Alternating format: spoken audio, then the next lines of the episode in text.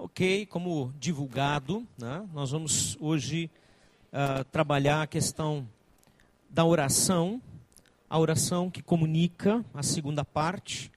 Aqueles que uh, estiveram, não estiveram na primeira parte, uh, não vão deixar de compreender o que vai ser falado hoje, certo? Então, não há problema.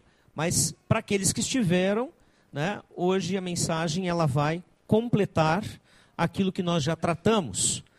Essa mensagem ela é baseada neste livro que está sendo projetado ali, O Cristão Ateu.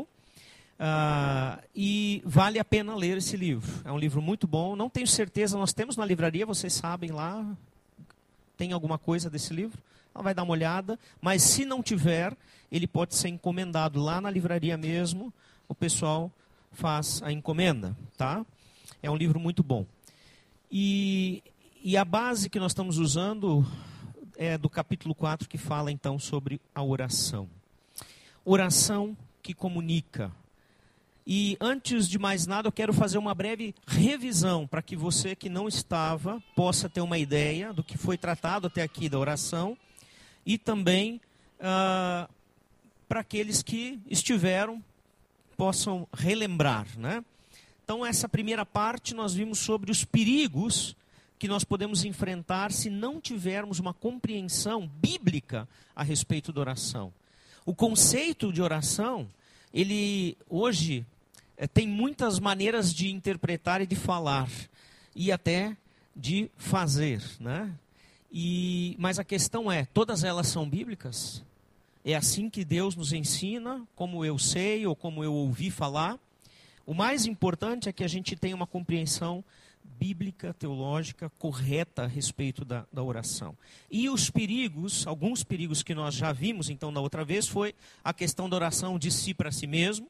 Né? Mateus 6, 5, Lucas 18, 11 serviram de base para esse ponto onde as pessoas acabam é, se vangloriando, ou nós podemos correr o risco de nos sentirmos espirituais demais, como era o exemplo dos fariseus. A oração da incredulidade, que Tiago disse: alguém pede algo e pede sem fé, obviamente não a receberá. E lembramos então que a fé não é a fé, o poder da fé que eu tenho, a quantidade que eu tenho, mas a fé representa o quanto eu creio que o que Deus promete ele cumpre. Então, na verdade, a fé é uma expressão de confiança em Deus, não de confiança em mim mesmo. Porque se eu digo eu tenho fé, porque eu tenho fé, eu vou conseguir, quem é a pessoa que vai fazer acontecer? É a minha fé, sou eu. Eu tiro o foco de Deus e ponho em mim. Então, fé é crer que Deus pode dar e fazer tudo aquilo que Ele promete. E a oração da manipulação, né, onde nós vimos em Mateus 6, 7, onde Jesus diz que não façamos repetições vãs como fazem os pagãos que não conhecem a Deus, porque uh, pensam que pelo muito falar vão ser atendidos, porque Deus é um Deus de relacionamento, não de rezas e de repetições. E Ele vai nos atender e vai ouvir a nossa oração, independente de quanto nós falamos, ou quem sabe nem falamos, pensamos porque é outra maneira de nos comunicar com Deus. E então também nós falamos na questão do porquê orar. Se Deus conhece todas as coisas, por que, que eu tenho que orar? Se Deus sabe de tudo que eu necessito, Jesus mesmo fala, quando ele toca nesse assunto a respeito da oração ali em Mateus 6. Então, por que orar? Porque Deus quer relacionar-se conosco e porque Ele uh, quer transformar o nosso coração porque na verdade a oração precisa ser uma via dupla, de uma via de mão dupla, onde eu falo, mas também escuto aquilo que Deus tem para falar ao meu coração. Né? Então essas coisas nós vimos e também vimos ainda três uh, aspectos a respeito de uma comunicação que a oração quer ser e não uma reza. Então, para isso, ela deve ser sincera, sem máscaras, não adianta esconder nada de Deus, porque Ele sabe todas as coisas. Se Ele sabe tudo, o que adianta eu fazer de conta e falar coisas bonitas para Deus, não ser sincero, não derramar o meu coração para Ele, né? Ele quer a nossa sinceridade. A oração também quer ser constante. Deus deseja que nós tenhamos um contato com Ele diário, constante. Né? Tempos especiais de oração, eles são muito preciosos. Aquele tempo que nós chamamos de devocional, onde nós lemos a Bíblia, onde nós gastamos um tempo determinado no início do dia, no meio do dia, no final do dia, não importa a, a, o período, né? ele é muito importante. Mas uh, Deus quer ser incluído nos eventos do dia a dia naquilo que nos acontece, naquilo que nós fazemos, como e onde nós caminhamos. Deus quer estar presente através do nosso pensamento, da nossa comunicação aberta com Ele. E como já disse, uma, a, a oração é assim uma via de mão dupla, não um monólogo, onde apenas um fala e o outro escuta entediosamente. Deus quer nos falar também através da oração, falar ao nosso coração. Mas como é que isso funciona, Giovanni? Olha, em primeiro lugar, quando nós já estamos na presença de Deus, Ele fala como Ele quer. Não existem maneiras e formas determinadas. Mas Ele vai fazer isso através de uma palavra bíblica, Ele vai fazer isso através de um pensamento que Ele coloca no nosso, na nossa mente, no nosso interior. Ele pode fazer isso, se quiser, falando audivelmente, como fez no passado, e nada disso, nada impede de que ele possa fazer isso. Mas há muitas maneiras que Deus pode falar. Através de uma percepção, através de uma frase, uma fala de alguém querido nosso, um familiar, um amigo, um irmão na fé, enfim, de tantas maneiras, tá? Que ele pode trazer à mente no momento da oração e assim por diante. E hoje então nós queremos seguir ainda pensando do mesmo tema, no mesmo princípio, ah, ali já passou aqui para mim, ainda não. Ah, no mesmo princípio que é o quê? Quando você crê em Deus, mas não na oração da maneira bíblica. E aí nós vamos ver problemas, nós vamos ver dificuldades, e nós vamos ver que a vida com Deus não funciona como a Bíblia mostra que ela poderia. E como a Bíblia fala que Deus quer. Né? E hoje nós queremos considerar é, duas questões, dois pontos aqui a serem falados. E o primeiro deles é a oração quando ela não é respondida, a oração não respondida. Como é isso? Existe oração não respondida, será? Vamos pensar sobre isso então. Se a boa oração ela é simples assim como nós vimos na primeira mensagem, recordamos agora, né? por que Deus parece não responder a todas as nossas orações? Às vezes a gente ora, ora, ora e não percebe que alguma coisa acontece. É como se a gente ficasse desagorizado quando perde o acesso à internet e está no meio de uma conversa, né? Numa rede social, deixou outro no vácuo, né? Parece que Deus às vezes nos deixa no vácuo também. E parece que a nossa rede com ele cai de vez em quando. Será que é assim?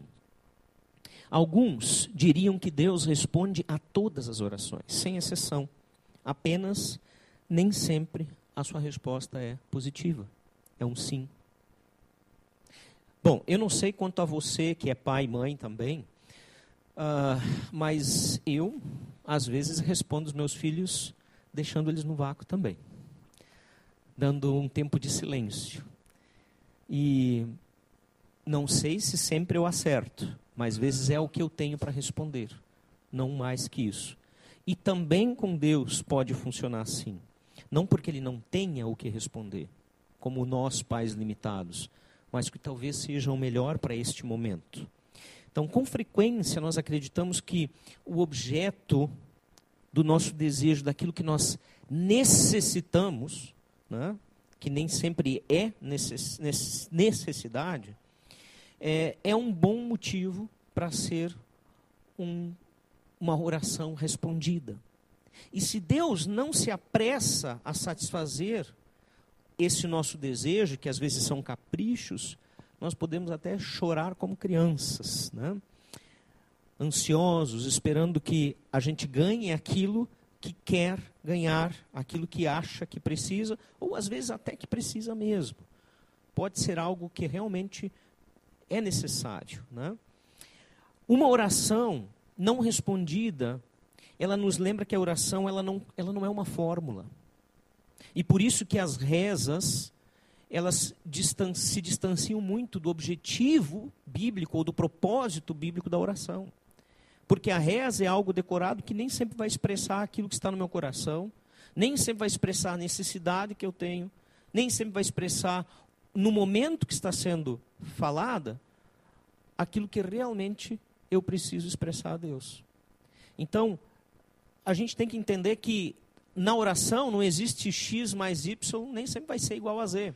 Ou seja, não vai ser um resultado exato. Não é como na matemática, 2 e 2 são 4. Na matemática de Deus a coisa é diferente. A oração, sim, muitas vezes ela passa a ser um mistério para nós. Porque Deus não é obrigado a responder como nós gostaríamos que a resposta viesse. Ela é uma conversa misteriosa. Mas, mesmo assim, Deus se manifesta e se revela dia após dia e às vezes não no dia ou no tempo que eu quero. Então, nós jamais entenderemos, queridos, plenamente por que, que Deus responde sim para algumas orações e para outras ele responde não. Eu acho que isso, eu acredito que isso não, nós não vamos saber nunca. Talvez, em algumas situações, nós vamos saber sim. Agora eu entendi por que Deus disse que não. Mas, talvez, uma ou outra situação, nós não tenhamos resposta.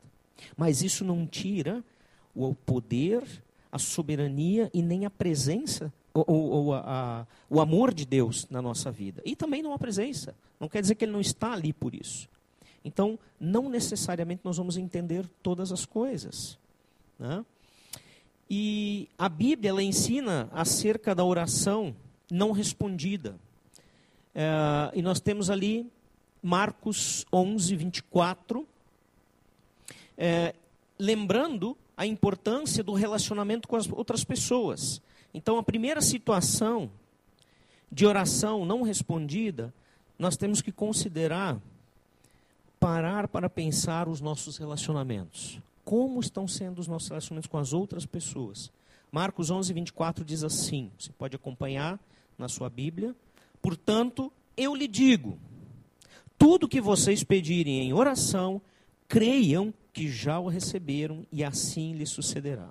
Opa, se a gente olhar para essa mensagem, esse texto, nós vamos dizer que tudo que a gente pedir vai ser respondido. Então, não existem orações não respondidas. E não existem orações que não sejam respondidas de acordo com a nossa vontade. É incrível, né?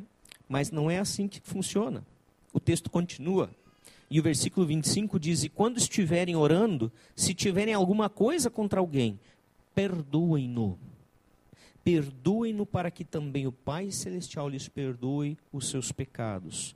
Nós podemos amar a Deus e ter um relacionamento com Ele, a ponto de compreender a vontade dEle e orar de acordo com a vontade dEle, e odiar alguém ao mesmo tempo?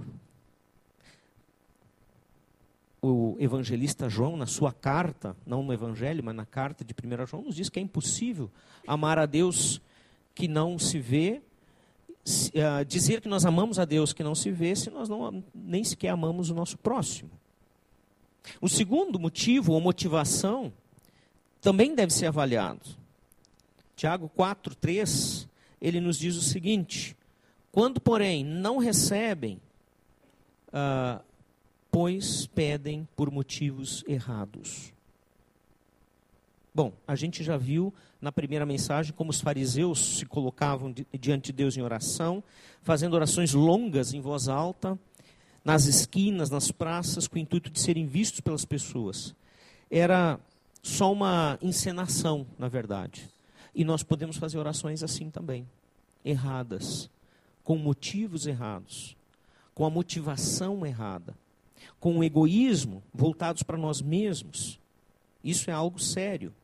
Motivos egoístas nos movem muitas vezes. E é fácil cair nessa prática. Eu gosto de uma frase que o Alceu disse algumas vezes já. Ele já falou isso num grupo também uh, da liderança. Eu sei que ele falou numa das células que ele participou. Não sei se agora tu já falou na tua nova célula. Ele diz, uh, disse, Quantas de nossas orações são pedidos pessoais egoístas? Na verdade, é uma questão. Ao invés de clamarmos pelo crescimento do reino e por vidas serem salvas. E de fato, Vamos parar para pensar. Quantas vezes, ou quanto das nossas orações, que percentual delas, né, é voltado para mim, para os meus, da minha família, para as minhas uh, demandas e desejos pessoais, e o quanto eu tenho intercedido pelo reino né, de Deus, pela implantação desse reino. Então, isso mostra o quanto nós somos realmente egoístas. Está em nós isso, faz parte. E a história de ganhar na loteria é outro detalhe, né? Ah, Para ser considerado como um péssimo motivo, uma péssima motivação. Você nunca ouviu essa história ainda? Talvez até já falou. Não, se eu ganhar essa bolada aí, eu dou até 30% para Deus. Cachorrão, né? O que, que vai fazer falta 30% com as boladas que às vezes tem por aí, né? São motivações erradas, né? Eu, quer dizer, eu estou com a minha vida garantida pela loteria, não por Deus. Eu posso até dar para Deus, Deus vai ficar feliz comigo, como se Deus precisasse. Né? Ele não precisa. Ele não precisa dos teus 30%, nem dos teus 10%. Quem precisa contribuir somos nós. Para nós mesmos podemos confiar e experimentar o poder de Deus. Então são motivações erradas, né? A gente pensa, ah, Deus vai me responder já que eu fiz esse propósito.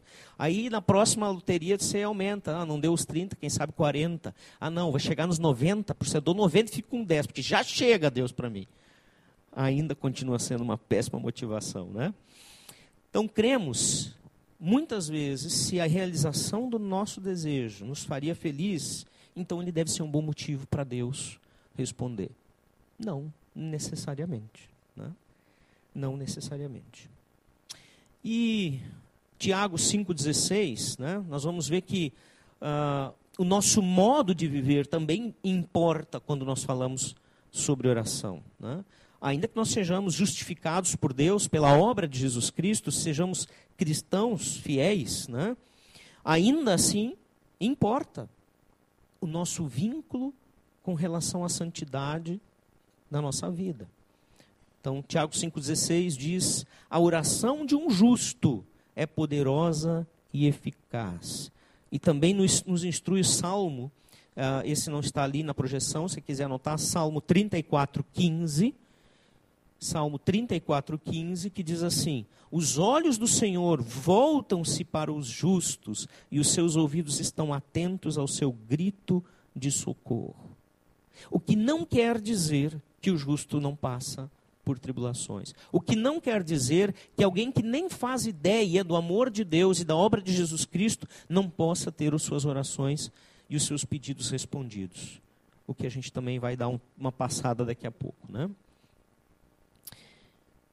Ser íntegro a maior parte do tempo não vai garantir que Deus vai fazer, fazer tudo por nós. Então, Deus terá de fazer tudo que lhe pedir, não. Ele não é o seu empregado. De jeito nenhum. Né? É, nós temos que confiar que Deus é soberano. E que se uma oração não é respondida do jeito que nós queremos, tem um propósito. Ainda que esse propósito não seja muito claro para mim. Né? Temos que confiar em Deus. Ah, claro, né? por forte que seja a nossa relação com Deus, por puros que sejam os nossos motivos, não importa como vivemos ou quanta fé temos, se pedimos algo contrário à palavra de Deus, é óbvio que nós não vamos receber. E se recebemos, não foi Deus que deu. Sabe por quê? Porque Deus não tem uma dupla personalidade e ele não é mentiroso. Se ele disse que determinada situação não é boa, não deve ser daquele jeito, e eu peço para que eu receba aquilo, não faz sentido. Não? Né? É, e muitas vezes nós deixamos Satanás nos enredar. E Satanás nos atende. E nós pensamos que Deus, ó, viu, Deus respondeu. Eu posso fazer, mesmo que a Bíblia diz diferente. Só que as consequências lá na frente, elas vão aparecer. Quando não é Deus que responde a tua oração e é o inimigo, ou talvez o seu próprio coração enganoso. Isso é muito sério. 1 João, 5, 14 e 15 diz: Esta é a confiança que temos ao nos aproximarmos de Deus. Se pedirmos alguma coisa, veja agora, de acordo com a vontade de Deus, Ele nos ouvirá. E se sabemos que Ele nos ouve em tudo o que pedimos, sabemos que temo, temos o que dele pedimos. É muito importante isso. Agora, também falamos na primeira mensagem que é comum as pessoas uh, nomearem determinadas coisas que querem receber, né? e aí, de repente, reivindicar elas, como se o poder da sua palavra na oração traria o que ela quer. Não, nós não podemos. Deus nos dará apenas aquilo que estiver de acordo com a sua vontade. Porque aquilo que não está de acordo com a sua vontade, em primeiríssimo lugar, não fará bem para você recebê-la. É como os nossos filhos quando são pequenos, né? Depois, quando se tornam adultos, eles podem até tomar atitudes erradas, mas não é mais a nossa responsabilidade como pais. Nós podemos só dar conselhos, né? Mas quando eles são pequenos, às vezes eles querem uma coisa que vai feri-los. Né? Se deixaria um, uma criança de um, dois anos uh, brincar com uma serpente no jardim que apareceu no seu jardim porque ela achou bonitinha? Está correndo em direção a ela e você vai lá e puxa e tira a criança, ela vai chorar, ficar braba porque você não deixou ela pegar a serpente. Né? Você deixaria? Não. E por não ter deixado você alguém ruim? Não. Você não ama aquela criança? Pelo contrário, ama e vai protegê-la. E, gente, às vezes nós somos essas crianças. Às vezes todo mundo enxerga o perigo na nossa volta e só nós não estamos enxergando. Todo mundo está dizendo, Deus está falando através de megafones, mas você não enxerga. E insiste em fazer aquilo que Deus não quer. Então, o centro da vontade de Deus é fundamental. Nós temos um outro exemplo aqui a respeito de orações não atendidas. Se alguém na Bíblia deveria ter suas orações atendidas, esse alguém deveria ser o apóstolo Paulo. Não porque ele era perfeito, mas porque a sua vida foi uma vida de devoção, de entrega a Deus de uma maneira fantástica. Sabemos que antes ele fez muitas atrocidades antes de conhecer a Cristo, mas depois a vida dele se tornou uma vida totalmente entregue à vontade de Deus, ele sofreu muitas coisas. E diz o texto de 2 Coríntios 12, 9, que Paulo tinha um espinho na carne.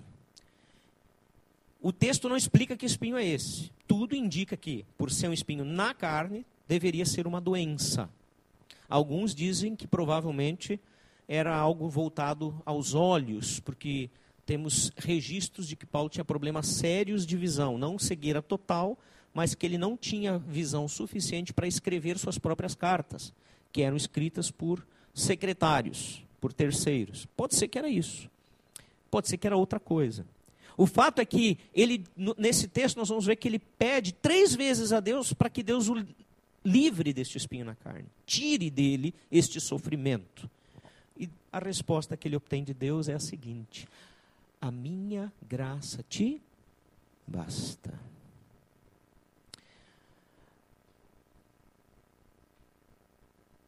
Talvez você já tenha ouvido isso de Deus. Talvez Deus esteja querendo te dizer isso já há um tempão. E você continua insistindo por algo que ele já respondeu. Quando Deus diz para Paulo: A minha graça te basta, ele está dizendo que o que é a graça de Deus? Como se manifesta ou se manifestou a graça de Deus no mundo? Como? Através de Jesus. Através do sacrifício de Jesus. Esse sacrifício de Jesus nos deu a graça de receber o quê? A vida eterna, o perdão para podermos entrar na vida eterna. Em outras palavras, Deus está dizendo para o apóstolo Paulo: Paulo, tu já tem a vida eterna. Chega. O resto aqui, o que tu tiver, é lucrinho. Mas o lucrão mesmo, esse é a vida eterna. E Paulo compreende isso. Paulo compreende quando ele percebe porque ele já tem o melhor que ele pode ter da vida a vida eterna. Deus tinha um propósito na vida de Paulo com isso. Não era para castigá-lo. Não era para fazê-lo lembrar de que ele foi um perseguidor da igreja. Não, ele tinha propósitos. E a Bíblia também não nos diz que Paulo entendeu esse propósito. E nós podemos até conjecturar, tirar algumas né, conclusões. Mas a Bíblia não diz exatamente qual era o propósito. Mas certamente Deus tinha para trabalhar na vida desse homem, porque ele, apesar disso, não deixou de viver para Deus. Pelo contrário, se entregou ainda mais. Isso quer dizer que a resposta que ele recebeu de Deus, para ele, foi satisfatória. E isso é que importa. Seguindo, a nossa segunda consideração de hoje trata a respeito das orações respondidas e que nos traz uma alegria tremenda, não é? Toda vez que nós temos uma oração respondida. E às vezes, nem pode ser que não traga uma alegria tremenda. Às vezes, se nós compreendêssemos né, uh, o que nós, quais, vão, quais seriam as consequências, os resultados do que nós estamos pedindo, talvez a gente não pediria. Né? Mas a gente recebe. E temos que lidar depois com o resultado. Não como algo ruim, mas sabendo que Deus providenciou isso. Mas vamos adiante. Então, uma oração respondida, ela manifesta, acima de tudo, o poder e o amor de Deus. Poder porque ele se mostra de uma forma bem clara alguém que ouviu a sua voz, a voz de quem clama, que pede e atende. E também nós podemos perceber o grande amor, porque ele não tem que responder às nossas orações. Porque ele é Deus soberano e nós somos seres pecadores. Então, olhando para trás, nós vamos perceber que Deus responde às nossas orações em muitas situações, não só do jeito que nós esperamos. E aqui nós vamos ver uma, uma, uma situação típica né, de alguém que pediu, quando Jesus ainda aqui nessa terra, não ah, em oração como nós fazemos hoje, mas foi um pedido a Jesus, recebeu algo bem diferente, ou foi atendido, mas muito além daquilo que necessariamente pediu. Que é a situação dos três amigos íntimos de Jesus, né? que eram quem? Marta, Maria e Lázaro, três irmãos. E esses três irmãos têm uma história fantástica com Jesus. Esses três irmãos, que moravam num povoado da Judéia, eles tinham um relacionamento tão íntimo, tão chegado a Jesus, mesmo que não andavam com ele como os doze, por todos os lados onde ele ia, mas sempre quando estavam, Jesus estava próximo, ali ele se hospedava. Aqui nós temos uma imagem que nos lembra aquele momento onde Marta e Maria estão na presença de Jesus, Marta trabalhando, trabalhando, Maria se deliciando, Jesus é, Marta chama a atenção de Jesus, na verdade, não é Jesus que chama a atenção dela. Marta chama a atenção de Jesus, oh, Senhor, então tá vendo aí que a folgada da minha irmã não faz nada e eu estou aqui trabalhando sozinha? Também queria sentar aí, também queria curtir o teu papo, mas não está dando, porque ela não faz nada. E aí, pensando talvez que Jesus fosse dar razão para ela, se engana, né? Jesus diz, Marta, Marta, a Maria escolheu a melhor parte, como é que eu vou, vou tirar isso dela? Ele não está dizendo no texto que a Marta está fazendo algo errado. Você pode ler o texto de novo. Leia, a Bíblia não está dizendo isso. Se você ou nós concluímos que Marta está fazendo coisa errada, né, é conclusão nossa. Diz só que Maria escolheu a melhor parte. E que o que ela estava fazendo, Marta, não significa que não estava fazendo para Jesus e que também não tinha uma certa satisfação. Jesus estava corrigindo as motivações dela, na verdade, não o trabalho dela, as motivações. Mas, enfim, não é esse o nosso tema agora. Eu só estou tra trazendo a memória porque vai encaixar aqui nessa situação que segue em João capítulo 11. João capítulo 11, de 1 a 43, você pode deixar a Bíblia aberta, nós não vamos ler todo o texto, ele é grande, mas nós vamos ler alguns versículos, então você pode deixar aberto aí. Vai então mostrar essa situação de extrema doença né, de Lázaro e um momento onde a família ali que pode, dar pode estar indicando que essa família era formada por três irmãos solteirões, porque em nenhum momento é citado outro familiar. Né? Então, é bem possível que eram três irmãos que viviam juntos, solteirões. Né? É, e eu quero aqui fazer um parênteses: solteirão não é um defeito, tá bom, gente? Então, quando a gente chama alguém ou diz essa expressão, não tem que ser um defeito, né? É, pode ser uma opção, né? E não, ninguém é incompleto por não estar casado. Então, era o caso que esses irmãos mostram, se é o caso deles, é o que nós podemos ver na vida deles. Mas então, ele então adoece e ao perceber a gravidade ao perceber a gravidade da doença, da situação de Lázaro, imediatamente as irmãs enviam um recado para Jesus. Tá? E João 11:3 diz: Então as irmãs de Lázaro mandaram dizer a Jesus: Senhor, aquele a quem amas está doente. Que história é essa, aquele a quem amas? Versículo 5 uh, ah, diz lá: Jesus amava Marta e a irmã dela e Lázaro. Que amor é esse? Amor fraterno. Né? Com certeza, esse é o amor. E elas então pedem ajuda a Jesus quando vem que o caso de Lázaro é grave. Né? É, e o que estava implícito nessa informação que é levada para Jesus é justamente isso. Em outras palavras, quando o, o, mensageiro chega a Jesus, e a Bíblia não diz quem foi esse mensageiro, só diz que foi enviado uma mensagem, né? Senhor, aquele que amas está doente. Bom, em primeiro lugar, ninguém ia andar mais de um dia, tempo de, de, de, um dia, para chegar num lugar, para dar um recado, se o, o recado não fosse realmente muito importante e urgente, certo? Não foi pelo WhatsApp, foi caminhada de mais de um dia para chegar a Jesus e dizer: Lázaro, a quem tu amas, está doente. Em outras palavras, mesmo para quem não era Deus, aqueles que ouviram isso junto com Jesus entenderam: o cara está mal, o cara está na UTI, a coisa está séria. Em outras palavras, elas estão mandando dizer: Senhor, por favor, venha logo curar nosso irmão antes que seja tarde demais. É isso que elas estão dizendo. Nada menos que isso. E qual foi a reação de Jesus ao receber a notícia? João 11, 6. No entanto, quando ouviu falar que Lázaro estava doente, ficou mais dois dias onde estava. Pô, Jesus rateado desse jeito. Qualquer um de nós, sem conhecer o final da história, questionaria isso. Que amor é esse? Que o texto está dizendo que ele tinha por Lázaro e as irmãs. Jesus se importava realmente com ele? Não parece. Porque se Jesus está sendo chamado para ajudar aquele que ele ama, porque ele cara está quase morrendo ele não sai do lugar? Pois é.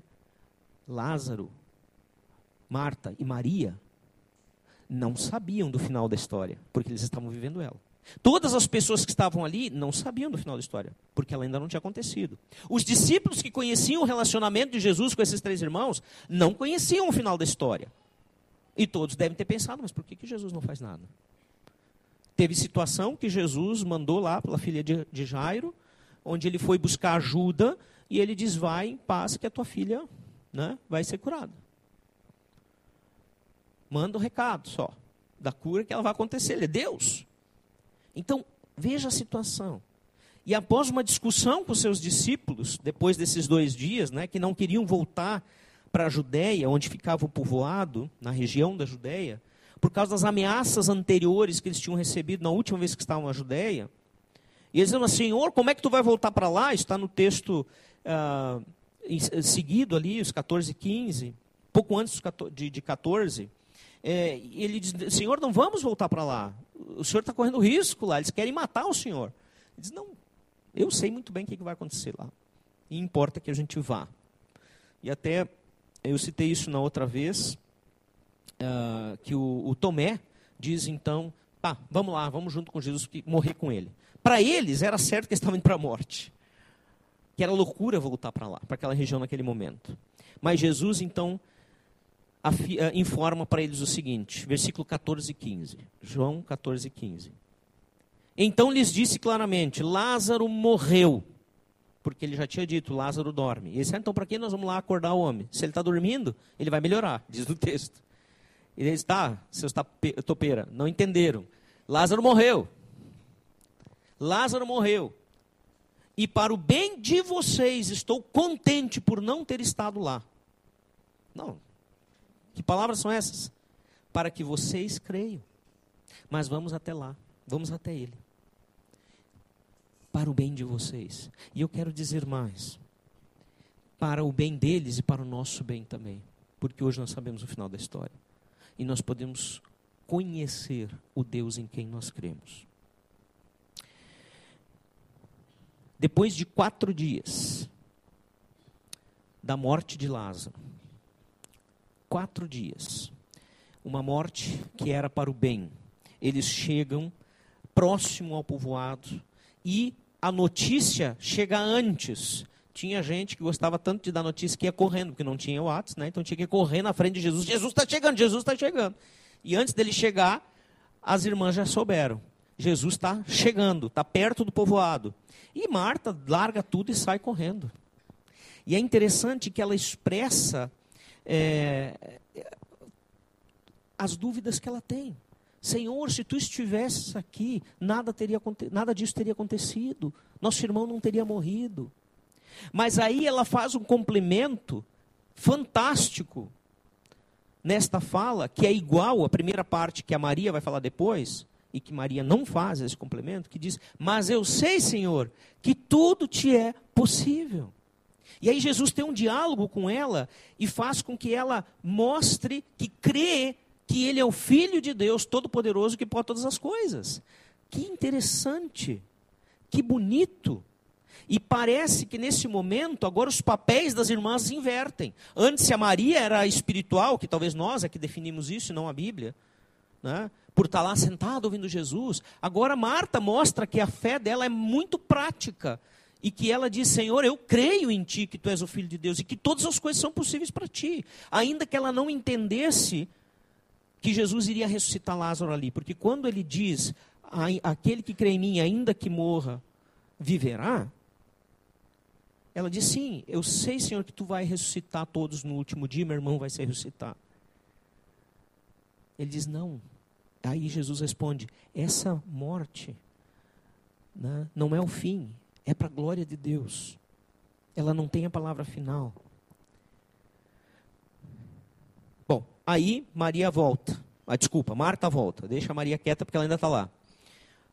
Mar Marta volta, né, e ela diz então: Jesus está lá onde eu encontrei. Ele diz onde ela encontrou ele não continuou a entrar na cidade, ele esperou para que a Maria viesse até ele.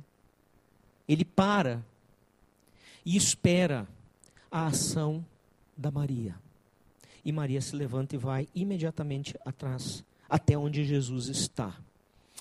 Dá para imaginar o que, que essas irmãs passaram nessa última semana. Quando, de novo, chega Maria, no versículo 32, agora dá uma olhada comigo, versículo 32. Chegando ao lugar onde Jesus está vivendo, Maria prostrou-se aos seus pés e disse: Senhor, se estivesses aqui, meu irmão não teria morrido. E ela para aqui. Ela não diz aquilo que Marta disse. Ela não tem a esperança que Marta expressa ter naquele momento. Ela traz uma queixa, uma dor no coração. Em outras palavras, ela está dizendo mais ou menos o que está ali. Por que será que o Mestre não vem ao nosso socorro se nós pedimos socorro? Porque ele não atendeu o nosso chamado. Ele não é o nosso amigo íntimo. Maria sabia quem era Jesus. E o texto mostra claramente que ela não ah, confronta a autoridade dele. Mas dá para imaginar os sentimentos dela. Jesus, sempre junto com a gente, a gente servindo. Por que isso não atendeu? Bom, eu não sei vocês, mas eu posso me identificar com Maria em muitos momentos da minha vida. Onde as minhas lutas eram essas. Onde eu podia dizer Jesus, mas Não estou entendendo tanta coisa errada que está acontecendo e a gente tentando fazer o melhor, do teu lado, trabalhando, se esforçando. E parece que a coisa vem contra a gente. A resposta que Jesus deu ao clamor delas, nós sabemos qual foi. Nós sabemos claramente hoje. Elas ainda não sabiam.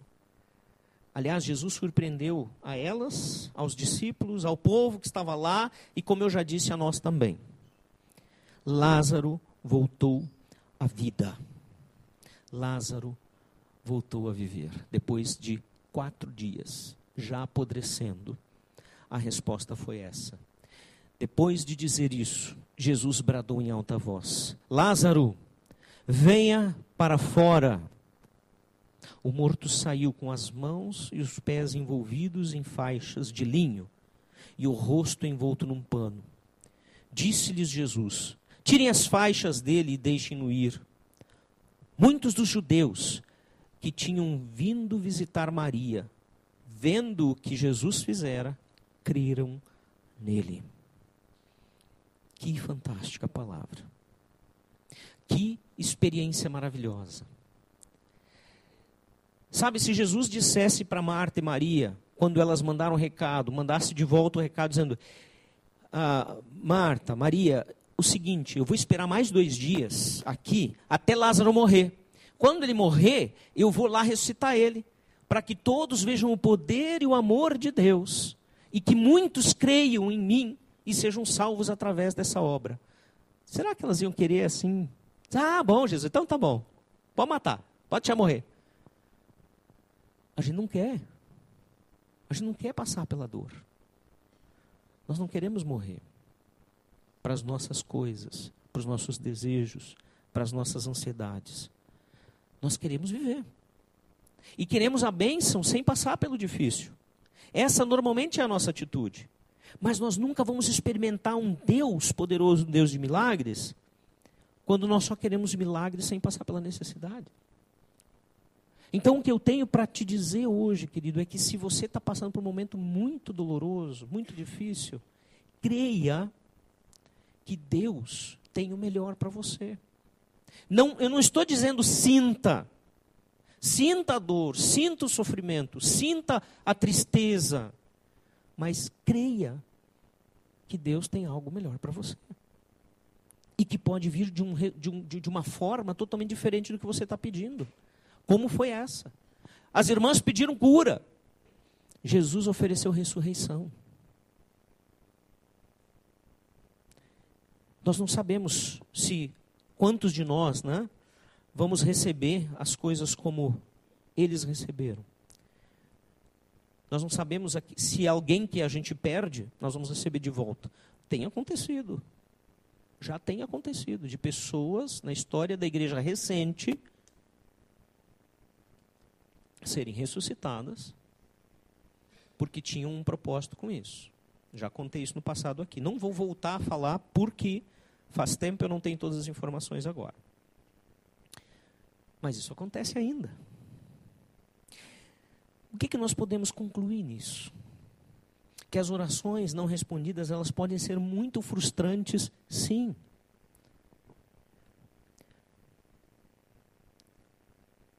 ainda mais quando você tem quase certeza do que, que você está pedindo, não está errado. É da vontade de Deus. Em situações como essas, o que nós temos que fazer é nos lembrar que a vontade de Deus, ela é o quê? Agradável e perfeita. Romanos 12, 2. Ali no contexto, que nos diz que precisamos transformar, renovar a nossa mente, não nos amoldar aos padrões desse mundo que quer as coisas do seu jeito, rapidamente. Muitas vezes nós não oramos com regularidade simplesmente porque nós não acreditamos nisso que está aqui projetado. Nós não acreditamos que somos bons o suficientes. Nós não acreditamos que sabemos orar, porque a gente acha que oração tem aquelas fórmulas, aquelas palavras que precisam ser decoradas, e esquecemos que oração é um relacionamento como qualquer outro que a gente tem. Só que ao invés de com uma pessoa, é com Deus. Porque nós acreditamos que Deus não responde nossas orações, talvez porque a gente não é tão importante para Deus. Talvez você pense isso, Deus vai responder para mim, por quê? Quem sou eu para Deus responder? Você é alguém que o filho dele, por quem o filho dele morreu, se entregou num sacrifício terrível. Você. Não importa o que títulos você tem, quando você estudou, quando você ganha, o que você sabe de Deus. Você foi o motivo da morte de Jesus. Você e eu. Deus, ele responderá a algumas orações sim, do jeito que você gostaria. Outras talvez não. E esse é o grande mistério da oração. Embora nós não possamos reduzi-la a uma fórmula, nós somos sim instruídos a fazer essas três coisas: ter sinceridade ante Deus, estar aberto, né? ter um, uh, uh, orações né? abertas, ter uma atitude aberta, sinceridade, estarmos abertos e sem parar, orar sem parar, orai sem cessar. É o que o texto diz. Oração não é só conversar com Deus, mas é também ouvir a Deus. E você já tentou conversar com alguém que está fazendo um monte de coisa ao mesmo tempo? Como é que é? Hum? Terrível, né? Você terminou de falar, aí a pessoa pergunta, ah, mas é aquilo não vai fazer, mas eu acabei de te dizer o que, que vai fazer. O que eu já fiz, sei lá. Nós tivemos um encontro de casais aqui no final de semana, né? É, aqueles trabalhos ali são a árvore da família, ficaram ali para você dar uma espiada, se quiser dar uma olhadinha, que foi feito aqui, né? os nossos artistas fizeram, mostrando como é a sua família. E tivemos várias dinâmicas. E em uma delas, né, nós tínhamos que avaliar nossas formas de comunicação. E como que a gente se escuta, etc e tal, como, que, na, como é a nossa comunicação. E um dos retornos que a Rose me deu, que ela disse que não gosta de falar comigo quando eu estou trabalhando, fazendo coisa ela tem que ir atrás, né? falando e eu já vou para lá, eu já vou para lá, né? É isso aí. Eu vou ter que melhorar nisso, né? Quando ela fala comigo, vou ter que largar o que eu estou fazendo, porque de fato ela tem razão. Eu também não gosto. Não gosto quando fazem isso. Agora já pensou como é que você quer ouvir a Deus e ouvir do jeito certo se nós não paramos para Deus? Nós não aquietamos o nosso coração, não acalmamos a nossa alma para ouvir a Deus. Lembre disso. Oração é sim uma via, uma via né, um, um, um caminho de duas vias, uma comunicação de duas vias. Não é só falar, falar, falar, falar, falar. Não é só pedir, pedir, pedir, pedir. É também.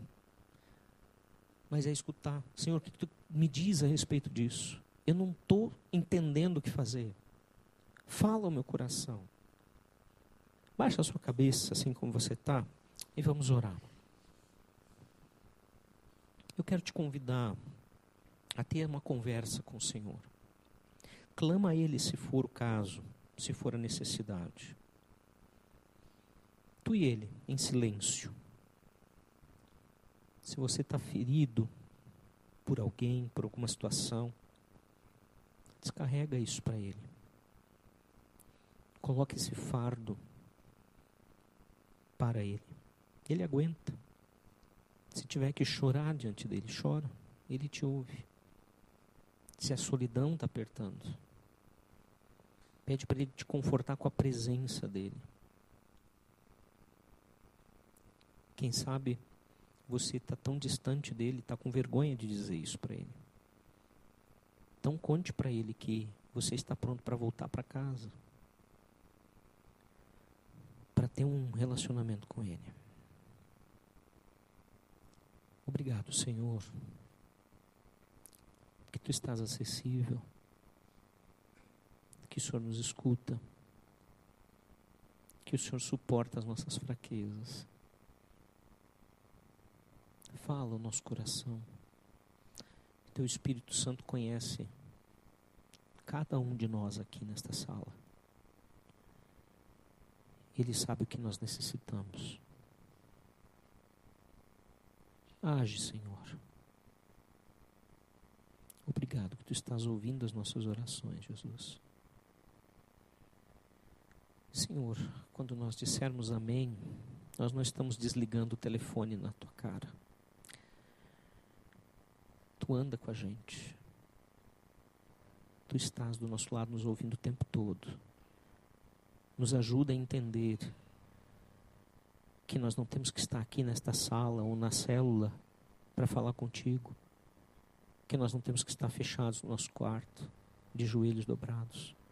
Que isto são momentos especiais, sim. Mas nos lembra todo dia que o Senhor está conosco. Que cada pensamento que nós temos, nós podemos tê-lo na tua presença. Que cada palavra que nós queremos expressar, nós podemos expressar sem medo diante de ti